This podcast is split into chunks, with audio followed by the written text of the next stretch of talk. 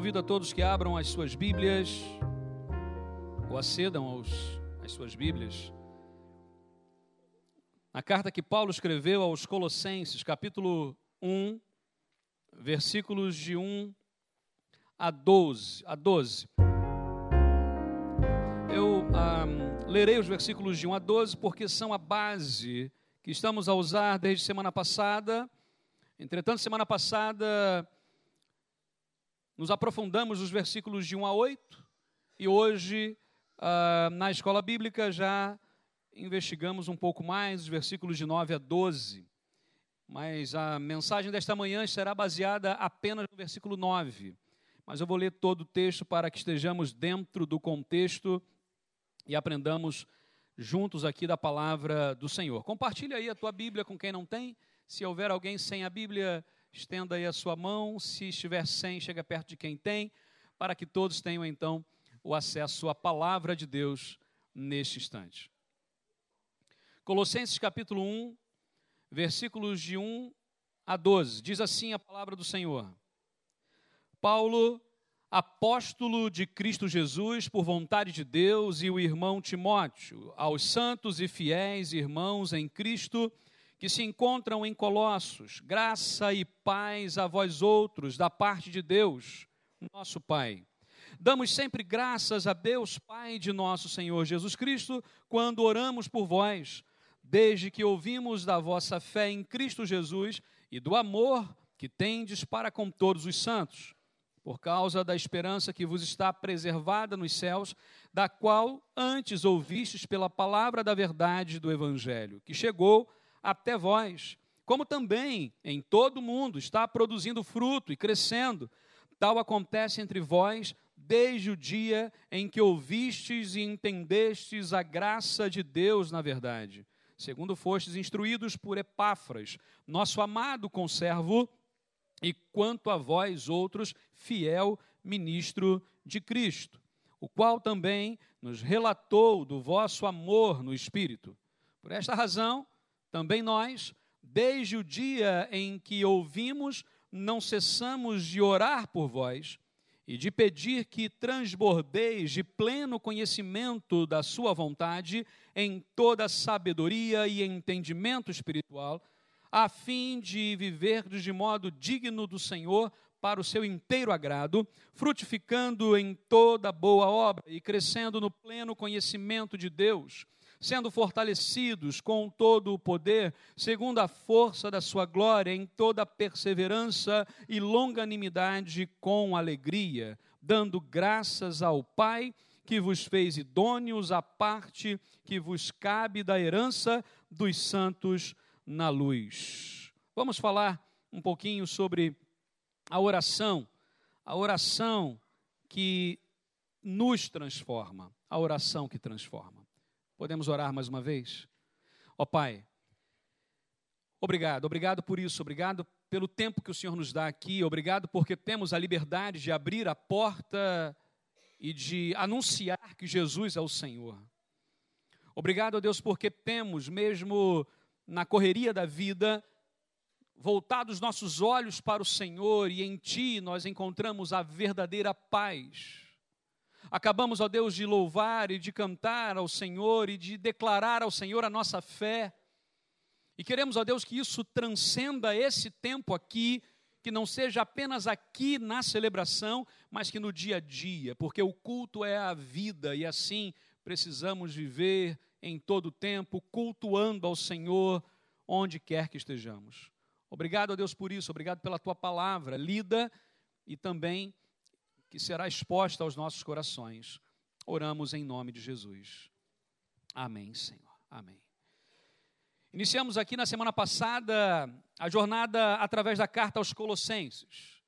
E semana passada, então, iniciamos a falar aqui do tempo ah, dos capítulos de 1 a 3, que a base que Paulo vai escrever é teológica. Então, talvez os capítulos de 1 a 3 necessitem que nós ah, olhemos com muita calma, porque são ensinamentos profundos demais e em cada versículo nós temos talvez um tempo de seis meses a um ano para ficarmos. Mas não é o nosso cronograma, por isso precisamos seguir, e por isso os capítulos de 1 a 3 e a, depois os capítulos de 4 a 6, que são mais práticos, também serão abordados. Essa é uma carta extremamente atual ainda. Apesar de ter sido escrita há muito tempo atrás, há séculos atrás, ainda hoje é uma carta atual, porque os seus princípios são eternos, porque a palavra de Deus assim o é. A Bíblia diz que passarão os céus e a terra, mas as minhas palavras não hão de passar. Ou seja, o que temos hoje, aquilo que Jesus ensinou, aquilo que os profetas ensinaram, aquilo que Deus revelou lá no início, mesmo a Abraão, nós ainda cremos, porque é o mesmo Deus. Sobre os Colossenses, precisamos lembrar algumas coisas aqui, e são informações que precisam compor agora o nosso imaginário, a nossa base, para que possamos entender o porquê que Paulo está a escrever algumas coisas. Paulo nunca tinha visitado essa igreja ainda. Lembremos, essa igreja ficava a cerca de 200 quilômetros, 190 quilômetros de Éfeso, a grande Éfeso. Se fosse a pé, por exemplo, seriam três dias aí de caminhada intensa mais devagar, quatro dias de caminhada para chegar de Colossos a Éfeso. Ou seja, quero fazer uma compra lá no, no shopping de Éfeso, né? Quatro dias de caminhada. Se tivesse um jumento, se tivesse um outro meio de transporte, ah, talvez um pouco mais rápido, mas não era tão perto assim. Essa igreja foi organizada e fundada por um colossense, por um local, alguém que era discípulo de Paulo, chamado de Epáfras. Uh, Adam Clark vai dizer que uh, esse Epáfras é o mesmo Epafrodito, é uma diminuição do seu nome, assim como Demas seria a diminuição de Demétrio, como Prisca, a diminuição de Priscila e assim por diante. Então esse Demas, esse Epáfras, perdão, esse Epáfras havia organizado essa igreja cerca de, do ano 52. Estamos agora no ano 61 quando Paulo vai escrever essa carta. Ou seja, era uma comunidade de fé, era uma igreja que já estava organizada há pelo menos oito, nove anos. Uma igreja que estava a estudar os princípios da palavra de Deus há oito, nove anos. Não era uma igreja que foi organizada mês passado e agora está tendo um problema. Não, era uma igreja que já estava ali solidificado o trabalho.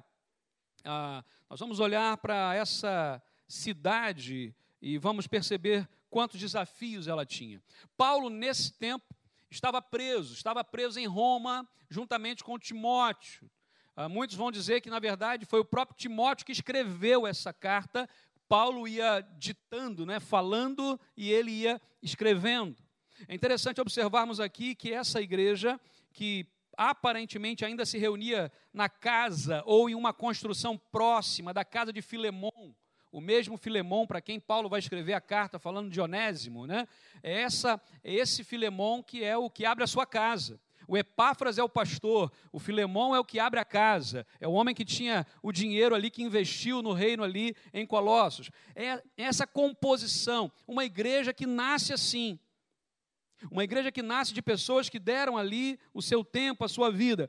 Passa esse tempo, Passam esses anos e agora a igreja em Colossos tem pessoas que estão a ensinar coisas que não são corretas no Evangelho. É o que a gente chama de heresia, ok? É aquilo que discorda, que destoa, que parece evangelho, mas não é. E essas pessoas estavam agora a ensinar isso, e Paulo fica a saber disso através de Epáfras. Epáfras não sabia como lidar com aquilo e vai então em busca. Paulo, me ajuda. E Paulo escreve então essa carta e vai pedir para que ele também depois envie essa carta à Laodiceia. Quatro grandes heresias que tinham aqui, só para a gente lembrar, a gente fala sempre, ah, eram heresias, heresias. Ao longo dos estudos em Colossenses, veremos essas heresias. Mas só para lembrarmos aqui, uma delas era a falsa filosofia, ok? Ah, capítulo 2, versículo 8, vai mostrar para a gente isso aí, não vamos ler, apenas citar que negava que havia preeminência de Cristo e que Jesus não era suficiente para a salvação. Ele seria uma espécie de um ser semidivino, que até ajuda, mas não é suficiente. Então, essa era uma das heresias. Como é que, se, como é que isso era pregado? Ninguém chegava lá e dizia assim: ah, Jesus não, não, não é de nada, Jesus não, não é nada. Não, não, não. Eles falavam: não, Jesus, ó, é, foi, um, foi um homem excelente ensinou coisas boas, mas ele não é o Filho de Deus. Ele não é, a salvação não vem dele, ele ajuda. Ouvimos isso por aí hoje em dia, em alguns lugares. Parece que essa heresia ainda permeia ah, os meios de comunicação, ah, conversas em família, igreja até, infelizmente, mas ainda. Outro, outra heresia era o proto-gnosticismo, ou o gnosticismo em si. Ah, o gnosticismo tinha muitos ensinamentos. Um deles é de que a matéria é má. Então, por exemplo, não fazia sentido para um gnóstico a ressurreição de Jesus. Porque seria quando Jesus teria se libertado da carne, da matéria, e aí ele vai e, e, e como é que ele pode ressurgir? Então não fazia sentido para o gnosticismo. Mas eles não vão brigar com isso, apenas vão ensinar de que, olha, a matéria é má, por isso Cristo morreu, para se libertar disso. Ou seja, nem acreditavam na própria ressurreição, porque não fazia sentido nesse momento. Terceira grande heresia, e isso, uh, próprio capítulo 1, versículo 15, né, do, gnosticismo, já vemos isso. Uh, terceira, terceira heresia era o cerimonialismo judaico. Lembremos que havia um problema lá que era a palavra, uma palavra bonitinha, né, chamada sincretismo. Sincretismo é mistura. Então, eles misturavam princípios judaicos, princípios cristãos e princípios pagãos. E nessa mistura havia confusão, é óbvio. É óbvio. Isso está tão permeado ainda em nós, em nossa cultura, que muitas vezes é, eu já ouvi crentes, por exemplo, em Jesus, dizendo assim: Ah, como é que você está hoje? Ah, hoje eu estou de baixa astral. Hoje eu não. Eu estou. E aí usamos expressões que talvez um dia já, já tenhamos usado. Talvez usemos expressões porque toda a gente vai entender o que falamos, mas aquilo vai contra, vai de encontro àquilo que nós cremos e professamos. Então, talvez o nosso vocabulário, o nosso jeito de falar, precisa ser revisto. Porque algumas palavras que saem não fazem sentido com a fé que professamos.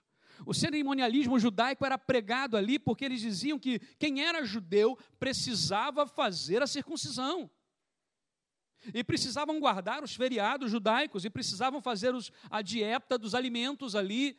Parece que a experiência que Pedro teve lá em Atos capítulo 10, quando foi para a casa de Cornélio, tudo que foi ensinado a partir dali, parece que esses hereges, vamos assim dizer, não, não acreditavam nisso e ensinavam que tinham que voltar.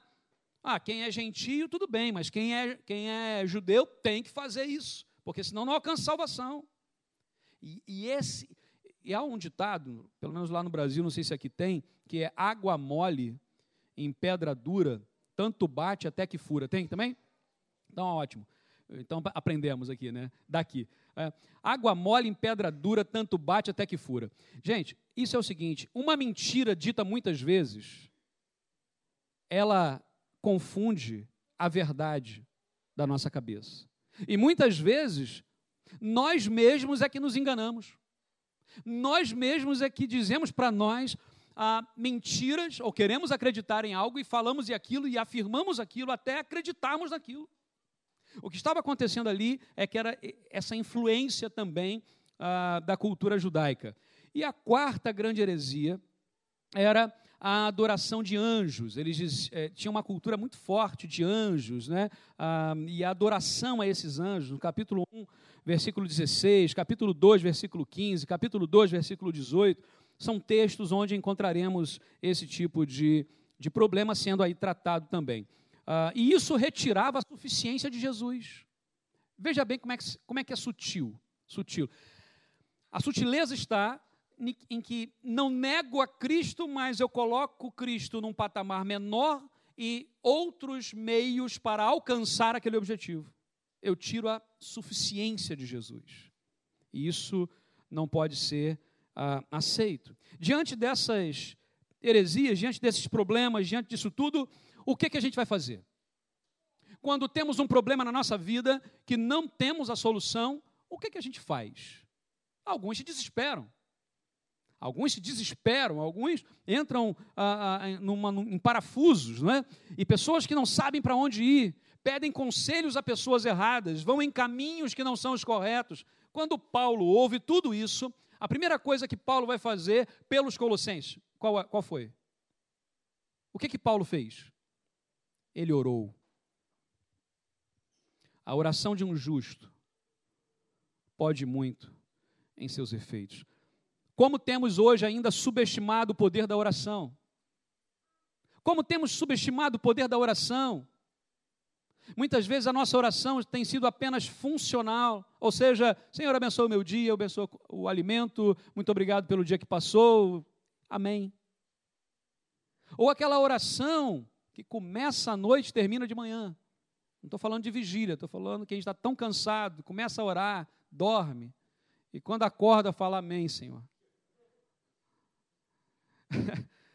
Perdemos um pouco o time, o tempo de, de tirar tempo para oração, reservar um lugar de oração. Relacionamento não se constrói com apenas um oi, um tchau. Relacionamento se constrói com a vida. Imagina se queremos, porque Deus quer conosco, imagina se nós queremos um relacionamento com Deus. Que, que a gente faz? Ah, domingo de manhã vamos à igreja, e lá a gente ouve, canta, ora e vai embora. Está ótimo. Meus irmãos, entendam bem isso. A celebração aos domingos não é suficiente para criar um relacionamento com Deus. Se eu não estou a buscar a Deus em oração todos os dias, se não estou a levar ao, ao Senhor todos os dias a minha vida, os meus problemas, as minhas questões, se eu não estou a ler a palavra de Deus e buscar nela o alimento para a minha vida todos os dias, não há relacionamento. Eu não sei se alguém aqui já namorou à distância. Mas namorar à distância é complicado, porque a gente não consegue falar toda hora, não consegue falar todo dia, não consegue conversar direito. Tudo bem que hoje os meios de comunicação ajudam, mas não é o suficiente. Semana passada nós falamos sobre autenticidade, ou seja, de sermos cristãos autênticos. Mas hoje eu quero falar sobre essa vida de oração, uma oração que muda a nossa perspectiva. Precisamos orar. Paulo, quando recebe toda essa enxurrada de, de informações, de problemas. Em Colossos está isso. Eu imagino Epáfras com o olho arregalado e, e contando para Paulo os problemas ali. E, e Paulo, ok, vamos orar. Vamos orar. E quando eles começam a orar, quando ele começa a orar, e Timóteo vai registrando tudo isso, podemos aprender algumas coisas aqui. Primeiro, que as nossas orações corrijam as nossas ações. Você pode repetir comigo essa frase? Que as nossas orações corrijam as nossas ações. Mais uma vez, só para frisar, que as nossas corrijam as nossas ações. Olha só o que diz o texto.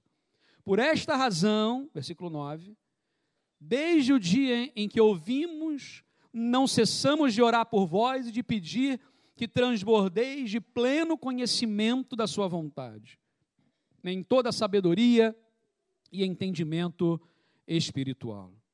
Há muitas pessoas que pensam que orar é mover a face de Deus em direção ao seu problema. Eu vou orar tanto, mas vou orar tanto que Deus vai olhar para mim. Esse princípio infantil não é o que a Bíblia ensina. Oração não é pirraça. Oração não é eu vou orar, orar, orar, orar, orar e vou encher a, a memória lá do computador de Deus.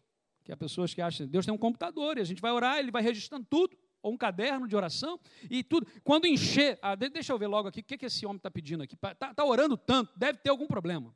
Deixa eu ver. Não, não, não. Deus é onisciente. Isso significa que ele já sabe todas as coisas. Ele é onipresente, ele está em todos os lugares e ele é onipotente, ele pode todas as coisas. Quando nós olhamos para esses atributos de Deus, lembramos que a oração não é o mover uh, de Deus para mim, mas é o mover de mim para Deus. Quando eu oro, o que acontece é que Deus continua sendo Deus, Ele é imutável, não há sombra de variação. Mas quando eu oro, eu mudo. Quando nós oramos, nós mudamos. Quando a igreja ora, a igreja muda. E a oração não pode ser algo funcional apenas, como nós dissemos, mas precisa ser relacionamento, prazer.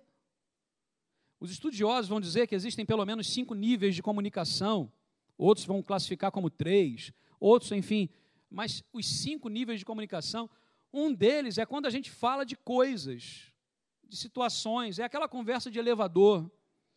Né? Que a gente entrou no elevador, entrou gente que a gente não conhece. Então, está frio, vai esquentar, tem eleição, coisas assim, a gente fala sobre coisas. É relacionamento zero. A gente fala assim: conhece, conhece teu vizinho? Conheço. Há 20 anos moramos ali. Ok.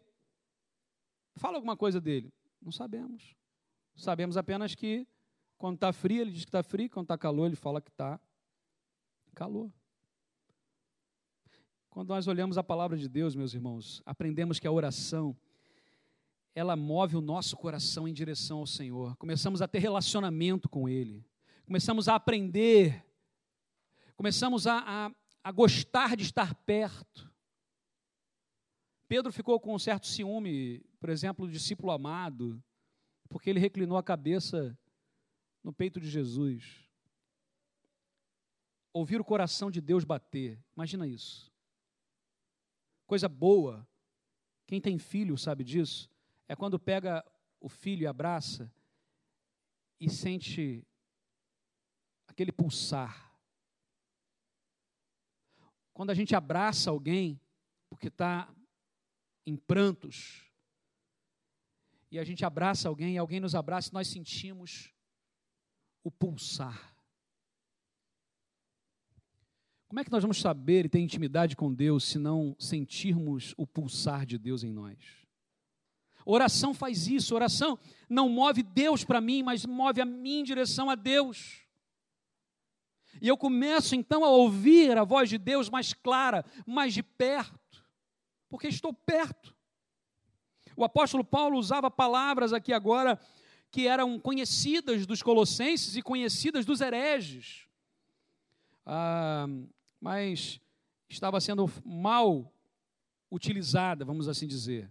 Apóstolo Paulo, gente, eh, Paulo era um homem extremamente inteligente. Deus não chamou Paulo para ser o apóstolo aos gentios por acaso. Era um homem extremamente inteligente, versado no grego também, no aramaico, no hebraico, um homem que conseguia jogar com as palavras, e há muitos, muitas trocas de palavras, e Paulo agora vai usar isso. E eu quero a sua atenção, porque quando ele vai corrigir o sentido da palavra que estava sendo ensinado lá, e agora ele vai ensinar o que é correto. A Bíblia diz assim: Por esta razão, também nós, desde o dia em que ouvimos, não cessamos de orar por vós e de pedir que transbordeis de pleno conhecimento da Sua vontade.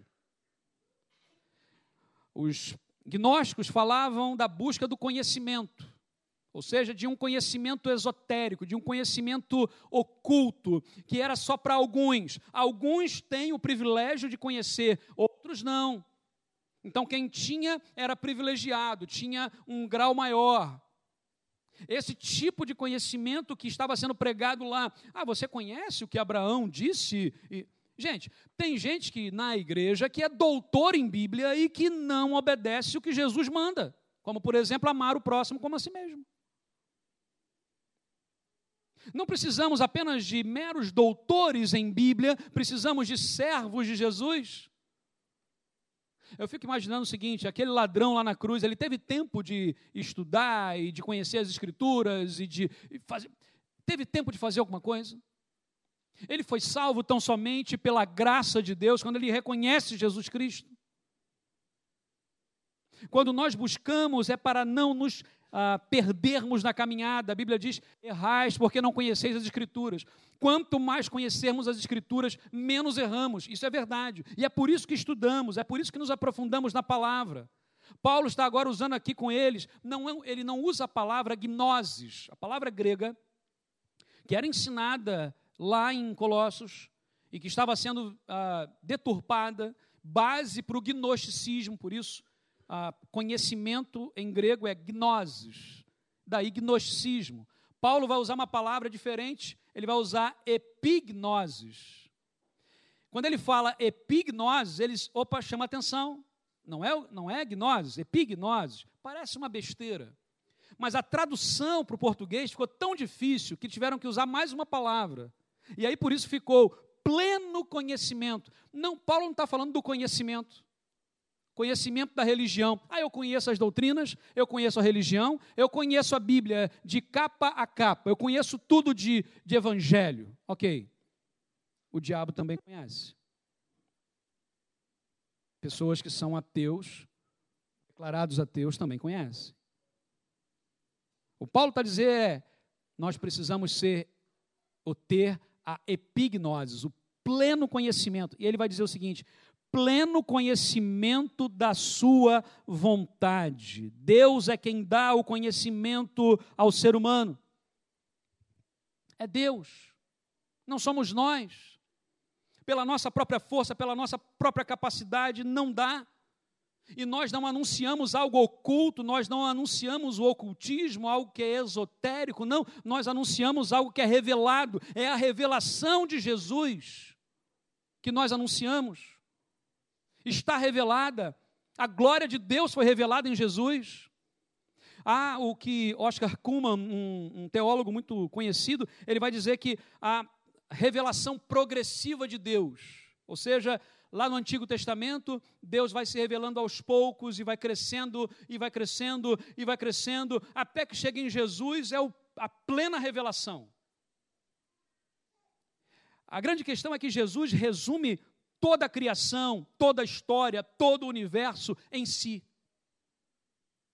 Ele é o Senhor de tudo. Ele é a razão pela qual nós existimos. A sutileza aqui está exatamente nisso, na tradução, conhecimento para pleno conhecimento, correto conhecimento, verdadeiro conhecimento. Paulo está dizendo o seguinte: voltem ao conhecimento da palavra, voltem ao conhecimento de Deus esse gnosticismo, esse conhecimento que vocês estão buscando aí, está levando vocês para longe. Busquem o conhecimento pleno que vem do Senhor. Voltem aquilo que Epáfras ensinou há oito, nove anos atrás. É isso que ele está dizendo. Quantas vezes nós nos deixamos levar uma vez ou outra por situações, por algumas crenças, algumas doutrinas, coisas sutis, mas que precisamos parar, rever e saber isso está ou não está agradando ao Senhor. Ou aquilo que nós fazemos não importa se agrada ou não agrada ao Senhor. Não.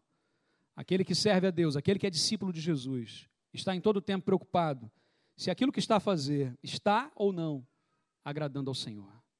A oração de Paulo era para que a igreja fosse preenchida por Deus do verdadeiro conhecimento que vem de Deus, porque todas as vezes que nós queremos encher dos nossos próprios conhecimentos humanos, o no nosso jeito de fazer, as nossas manias, as nossas idiosincrasias, a gente quer fazer do nosso jeito, dá confusão. Dá confusão. Mas quando é cheio do Espírito do Senhor, do pleno conhecimento de Deus, ah, é diferente. Lembra de quando Isaías teve a visão? e chega no templo. O que, que aconteceu? Houve um abalo. E a estrutura tremeu. Quando Daniel esteve diante de Deus, desmaiou. Quando Pedro, na pescaria maravilhosa que teve, quando viu quem era Jesus, se prostra aos pés e adora. Muitas vezes nós temos visto a manifestação da glória de Deus e damos de ombro, como se fosse algo comum. Ah, mais um milagre. Ah, mais um agir de Deus. Pela falta de conhecimento, aqueles irmãos estavam sendo destruídos. Em Oséias capítulo 4, versículo 6, a Bíblia diz: O meu povo perece por falta de conhecimento. se buscamos a palavra de Deus, se estudamos a Bíblia na escola bíblica, se expomos a Bíblia na celebração, se lemos a Bíblia diariamente, se a Bíblia é o alimento, a base para a nossa vida, então erraremos menos. Paulo pede a Deus aqui para transbordar, não apenas para encher, mas para transbordar. Percebamos aqui que isso não depende de nossas ações, mas depende de Deus. Nós buscamos ao Senhor, nós entregamos a vida, nós abrimos o coração. Quem faz o restante é Deus. Deus faz. Agora, muitas vezes nós falamos assim: Senhor, age, mas não entregamos. É igual eu pego a chave de um carro e digo assim: pode pegar o carro e ir. Cadê a chave? Não te dou. É incoerente. É incoerente mas Deus ele dá o pleno conhecimento. E nós hoje entendemos que o pleno conhecimento, a primazia da revelação de Deus está registrada na palavra, chamada Bíblia. Significa biblioteca apenas, mas nós chamamos de Bíblia Sagrada, Biblioteca Sagrada, aquilo onde está ali registrado ah, as coisas essenciais do Evangelho, em capítulo. Ah, Evangelho de João, capítulo 21. Lá no finalzinho vai dizer assim: nem todos, nem tudo que Jesus fez foram escritos nesse livro. Mas tudo que foi escrito foi escrito para a salvação daquele que crê. O que nós temos na palavra é a revelação suficiente de Deus para a salvação de todo aquele que crê. Quando conheceremos Deus plenamente? Só no céu.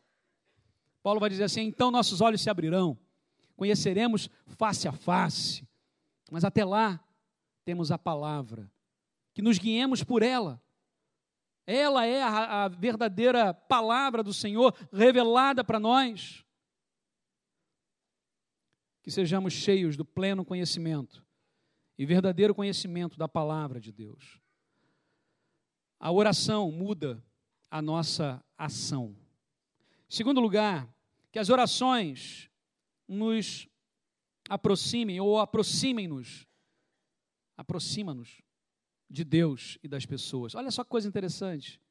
A palavra de Deus vai dizer aqui no finalzinho do versículo: por, uh, não cessamos de orar por vós e de pedir que transbordeis de pleno conhecimento da Sua vontade em toda sabedoria e entendimento espiritual. Percebamos aqui agora que Paulo ora pelos colossenses para que eles transbordassem do conhecimento de que da sua vontade em toda sabedoria e entendimento espiritual. Três palavras aqui importantes: vontade de Deus, sabedoria e entendimento espiritual. Qual é a diferença disso? Para onde vão? A Bíblia diz: transbordeis de pleno conhecimento da sua vontade. A palavra vontade aqui, ou mais ainda, vontade de Deus, no Antigo Testamento, praticamente sempre vai ter a ver com aquilo que dá prazer ao Senhor. Muitos salmistas e outros homens que escreveram a palavra vão dizer do prazer ao Senhor, de dar prazer a Deus. O que dá prazer a Deus é a sua vontade. No Novo Testamento, e aqui especificamente, quando está falando de vontade de Deus, de que vontade Paulo está aqui falando? Temos uma uma muitas vezes, de falar algumas coisas que a Bíblia não diz. Ok? E, e isso se torna um hábito, muitas vezes. Por exemplo, vontade de Deus. E eu tenho até um, uma, uma, série de sermões de, de, de estudos sobre a vontade de Deus. E, não, obviamente, não dá para nós entrarmos tão a fundo aqui, mas há muitas pessoas que falam assim: não, eu creio na vontade permissiva de Deus. Já ouviram isso alguma vez? Onde é que na Bíblia existe a base para ter vontade permissiva de Deus? Vou adiantar, não há. Mas nós usamos essa expressão, ouvimos a expressão, nos acostumamos com a expressão. A vontade permissiva de Deus, Deus permitiu. Opa, isso não significa que é vontade permissiva. Vontade é aquilo que dá prazer ao Senhor. E, biblicamente, teologicamente, há dois tipos de vontade: a vontade chamada vontade decretiva de Deus e a vontade chamada preceptiva de Deus. E assim, aqui é, é um pouquinho de teologia mais importante. Vontade decretiva de Deus tem a ver com aquilo que é da soberania de Deus. Não depende de nós, não depende se nós achamos bom ou mal, se tomamos uma decisão ou não. Deus já decidiu e está pronto, é vontade decretiva de Deus. Deus decretou e está decretado. Deus agiu e está feito. Ah, essa vontade de Deus soberana ah, é conhecida como a soberania de Deus. É por isso que falamos assim. Por que, que, o, por que, que o sol está onde está? Por que a terra está onde está? Por que, que as coisas são como são? Por que, que a, a, as leis da física estão estabelecidas?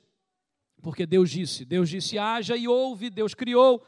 A física hoje, inclusive os cientistas já ah, reconhecem que há o design inteligente. O design inteligente do universo, de tudo que se conhece. É óbvio que nós sabemos quem é o designer, o design do universo. É o Senhor. Isaías vai dizer que o universo cabe na palma da mão.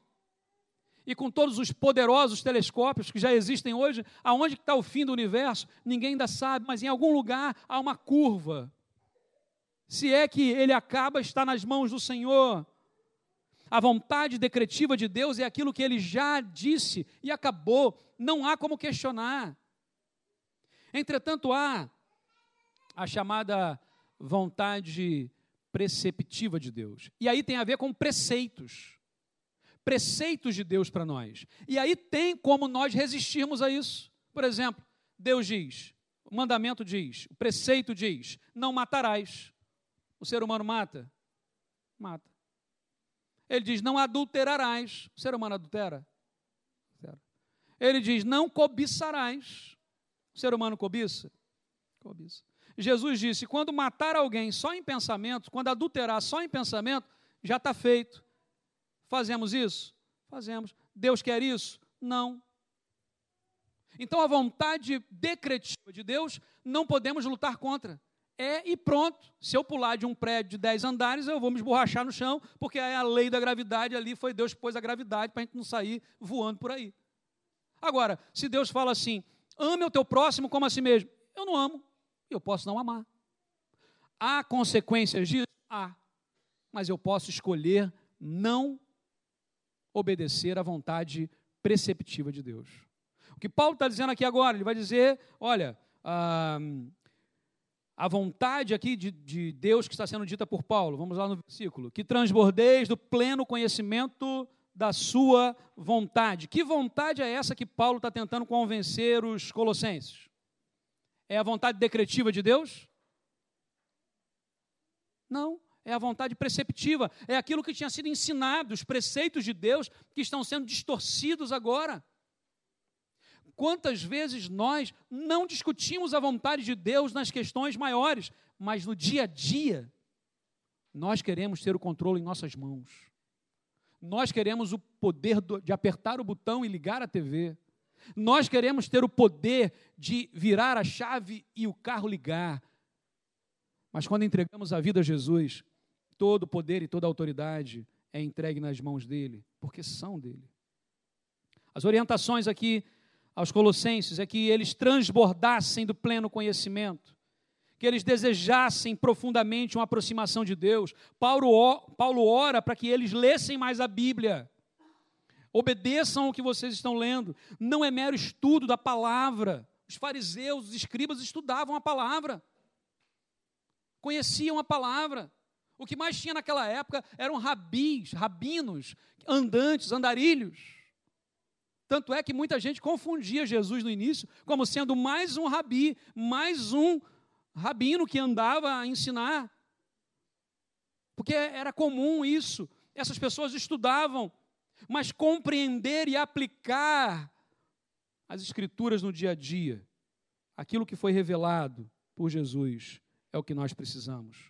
E ele vai dizer: em toda sabedoria e entendimento espiritual. Qual é a diferença de sabedoria para conhecimento aqui?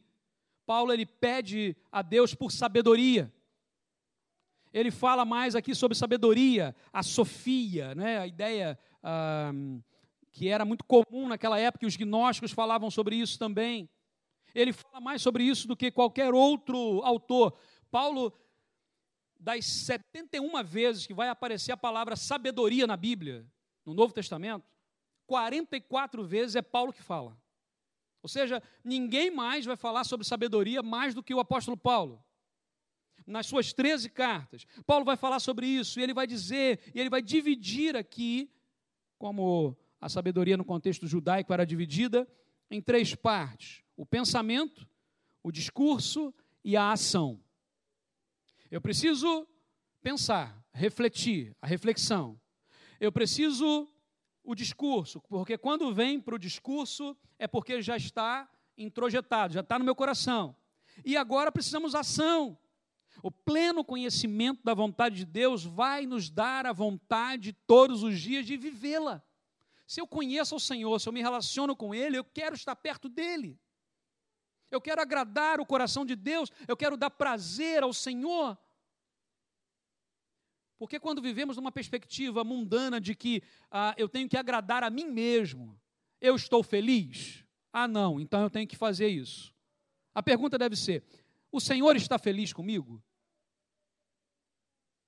O que eu estou fazendo em casa está deixando Deus feliz? O que eu estou fazendo no meu relacionamento está deixando Deus feliz? No meu trabalho, o que eu estou fazendo está deixando Deus feliz? Ou a gente só está preocupado com a nossa felicidade, com a nossa vida e acabou. Porque os colossenses começaram assim, estavam indo por esse caminho.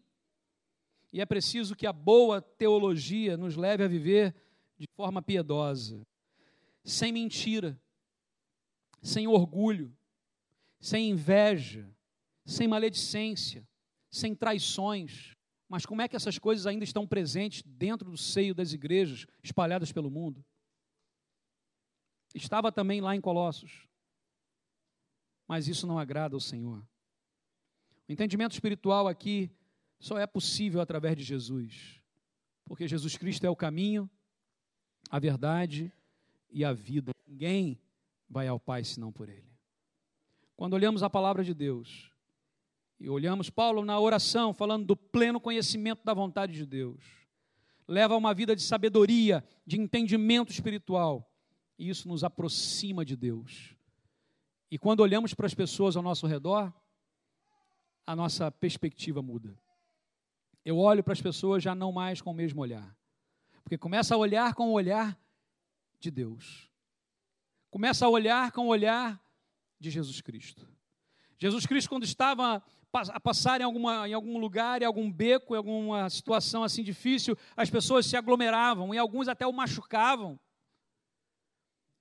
Mas Jesus sabia quem estava ao lado dele, apesar da multidão.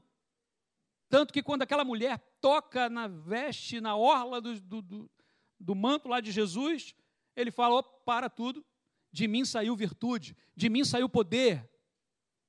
Ah, mas Senhor, todos estão a te apertar, como é que é isso? Nos tornamos tão insensíveis. Todos estão por aí. Não, não, não, não. Tem alguém específico alguém que viveu 12 anos em sofrimento, alguém que foi ignorado pela multidão, alguém que foi ignorado pelos clérigos, alguém que foi ignorado pela religião, alguém que foi ignorado pelos vizinhos, alguém que foi ignorado pelos discípulos, mas alguém que não foi ignorado por Jesus. Jesus percebeu aquela mulher. Jesus percebe quem nós somos, onde estamos, apesar da multidão. Quantas vezes temos vivido, parece que isolados, uma vida solitária. Não existe cristianismo solitário. Todo movimento monástico que se ouve é contra aquilo que a palavra de Deus ensina. Não podemos nos enclausurar, não podemos nos fechar em nós mesmos, fechar num gueto é tão bom aqui, não. Jesus falou: ide por todo mundo e pregai o evangelho a toda criatura. A oração verdadeira, ela muda as nossas ações. A oração verdadeira, ela nos aproxima de Deus. E a oração verdadeira, ela nos aproxima das pessoas. Julgar menos, orar mais. Cuidado com aquilo que Tiago diz que é um membro tão pequenininho, mas que é capaz de destruir toda uma floresta, como uma língua, como um fogo, que é a língua. Uma das coisas que mais tem feito os servos de Deus perderem o foco é começar a falar de coisas que não deveriam estar a falar. repreenda em nome de Jesus e diz assim: dessa conversa eu não participo. Está agradando ao Senhor? Está fazendo Deus feliz? Vá em frente. Está entristecendo o coração de Deus? Para. Para. Paulo está orando por eles. Colossenses, a igreja em Colossenses, aos Colossenses, a carta aos Colossenses, a igreja em Colossos, era uma igreja que tinha um potencial enorme, maravilhoso. Através deles, muitas pessoas no Império Romano já haviam, ouvi, uh, haviam ouvido falar de Jesus, mas precisavam de correção na base. Nós, Igreja Baptista Antioquia, estamos aqui. E temos agradado o coração do Senhor? Sim, amém por isso. Mas também temos, em muitos momentos, para lá, para cá, para lá. E é hora de firmarmos o pé e decidir: Senhor, estou contigo. O meu coração precisa alegrar o coração de Deus. O meu coração precisa alegrar o coração do Senhor. E a partir daí, tudo que fizermos, nossos projetos missionários, projetos de evangelização, projetos de comunhão, projetos disso daquilo, tudo será consequência disso. Porque estaremos unidos como um só coração perto do Senhor. E termino a palavra dessa manhã com a oração que Paulo vai dizer, e por esta razão, também nós, desde, que, desde o dia em que ouvimos, não cessamos de orar por vós e de pedir que transbordeis de pleno conhecimento da Sua vontade, em toda a sabedoria e entendimento espiritual. E agora os versículos seguintes, só para descrever: a fim de viver de modo digno ao Senhor, para o seu inteiro agrado, frutificando em toda boa obra, crescendo no pleno conhecimento de Deus, sendo fortalecidos em todo o poder, segundo a glória, a força da sua glória, em toda perseverança e longanimidade, com alegria, dando graças ao Pai que vos fez idôneos à parte que vos cabe da herança dos santos na luz. Quem nos fez idôneos, próprios para o céu, próprios para a comunhão com Deus, próprios para sermos igreja, foi Jesus. Você crê nisso? Feche seus olhos nesse momento. Oremos. Ó oh, Pai, a tua palavra é exposta, meu Deus, e precisamos sempre dar uma resposta ao Senhor. Em que enquanto vamos louvar a Ti, o nosso coração esteja em reflexão. Em nome de Jesus, ó Pai. Louvemos ao Senhor.